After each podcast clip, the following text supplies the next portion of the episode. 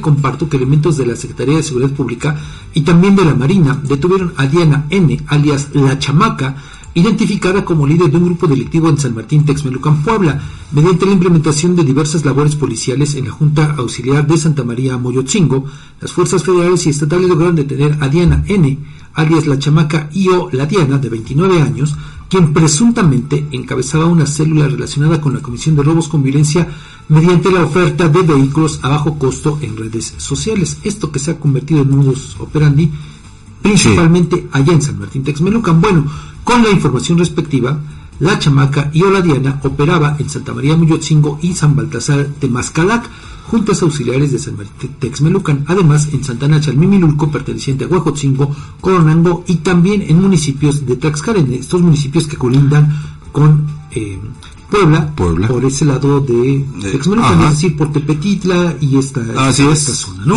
Bueno, además, esta mujer cuenta con registros penales por robo a negocio y portación de arma de fuego sin licencia en Oaxaca y Puebla.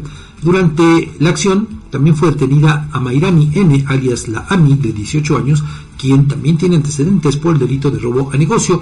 En el lugar fueron asegurados además más de 300 envoltorios que contenían posible marihuana, cristal y piedra, así como dinero en efectivo y un vehículo. Nada más. Nada más. Cosita menos, mira.